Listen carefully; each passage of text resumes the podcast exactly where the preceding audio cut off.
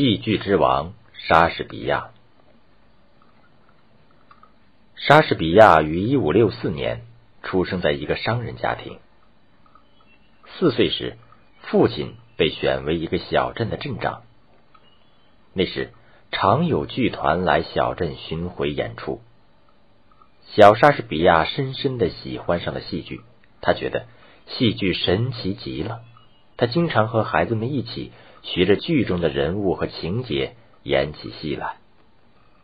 但不幸的是，他父亲经商失败，十四岁的莎士比亚只好离开学校，给父亲当助手。十八岁时，他结了婚。不到二十一岁，已有了三个孩子。一五八六年，莎士比亚随一个家乡的戏班子步行到了伦敦。他希望能在伦敦找到一份工作，以便养家糊口。当时伦敦是个新兴的工商业城市，人口近二十万，开设了好几家剧院。一次，泰晤士河对岸的一家剧院正需要一个看马人。莎士比亚谋得这个差事后，干得非常出色。骑马来的观众都愿意把马交给他看管。工作之余，莎士比亚就悄悄的看舞台上的演出，还坚持自学文学与历史，并自修了希腊文和拉丁文。莎士比亚不仅头脑灵活，而且口齿伶俐。当剧团需要雇佣一些临时演员跑龙套时，莎士比亚便获得了显示自己才华的机会。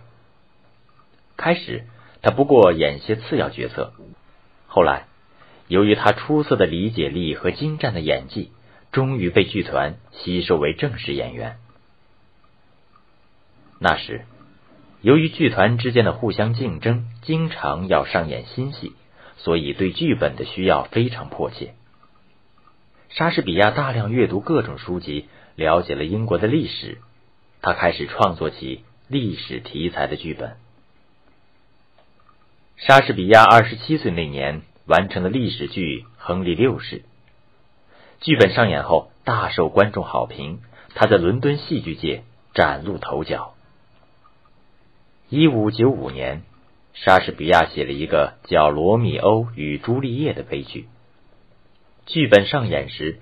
不少观众被感动得热泪盈眶。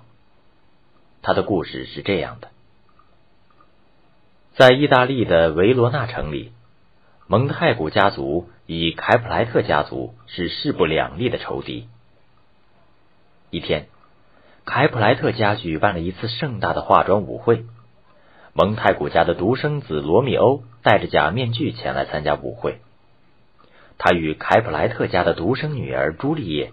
一见钟情，坠入爱河。在劳伦斯神父的帮助下，两人悄悄的举行了婚礼。不幸的是，两家不久又发生仇杀事件。朱丽叶的表兄在决斗中被罗密欧刺死，罗密欧因此被赶出城市。朱丽叶被父亲许配给了另一个贵族青年。朱丽叶深深的爱着罗密欧。坚定不移，在神父的安排下，他喝下了一瓶安眠药，能假死四十小时。同时，神父派人通知罗密欧立即赶来。谁知送信人没有及时送达，而罗密欧听说朱丽叶已经死去，急速赶回。他悲愤交加，服毒自尽。朱丽叶苏醒过来后，见爱人已死，便拔出罗密欧的匕首。自杀了。悲剧发生后，两家人都感到追悔莫及，最终消除了几代的仇恨，重新和好。莎士比亚在这部悲剧里揭露了封建制度的冷酷，歌颂了坚贞美好的爱情。一五九九年，莎士比亚所在的剧团建成了环球剧院。他投资并当上了股东，他还在家乡买了住房和土地，以供养老之用。当时英国王朝更替，社会动荡，莎士比亚的两个好友为了改革政治发动叛乱，结果一人被送上绞架，另一人被投入监狱。莎士比亚悲愤不已，倾注全力写成剧本《哈姆雷特》，并亲自扮演其中的幽灵。故事讲的是，哈姆雷特本来是个无忧无虑的丹麦王子。他在国外读书期间，阴险的叔父为了篡夺王位，竟杀死了哈姆雷特的父亲，还霸占了他的母亲。哈姆雷特一回国，他父亲的鬼魂就把自己的被害经过一五一十告诉了他，要儿子为他复仇。于是。哈姆雷特开始装疯卖傻，同时寻找机会了解事实的真相。他又请来戏班子，将父亲鬼魂讲的情节编成戏，叫戏班子演出给叔父和母亲看。果然，在演出过程中，他的叔父惊慌失色。哈姆雷特证实了杀害父亲的凶手就是叔父。哈姆雷特决心报仇。他单独去见他母亲，发现帷幕后有人，认为是叔父在偷听，便一剑刺去，却错杀了他情人奥菲利亚的父亲。叔父视哈姆雷特为眼中钉、肉中刺，便把哈姆雷特送到英国，想叫英王杀害他。哈姆雷特在途中发现了这个阴谋，立即赶回丹麦。回国后，他才发现自己的情人奥菲利亚。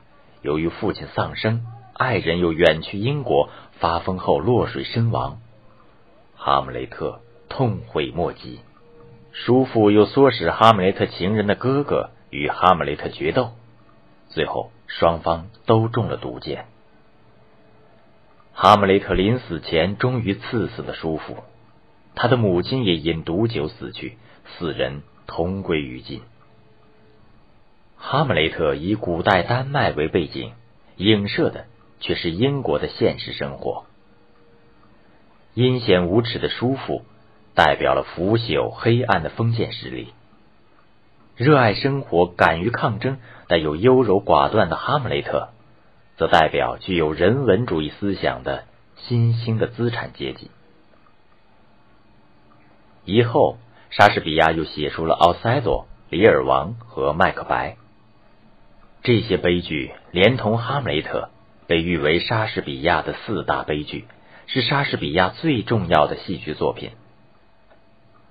莎士比亚的作品情节生动，语言精炼，笔调幽默辛辣，广泛反映了当时英国的社会风貌。他塑造了哈姆雷特、奥赛罗、麦克白、夏洛克、罗密欧和朱丽叶等许多著名的人物形象。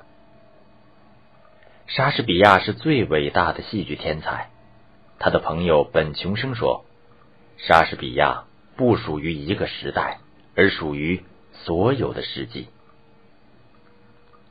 一六一六年四月，莎士比亚的好友来他的老家斯特拉福镇看望他，大家开怀畅饮。莎士比亚多喝了几杯酒，不幸得病，卧床不起，于四月二十三日。溘然长逝。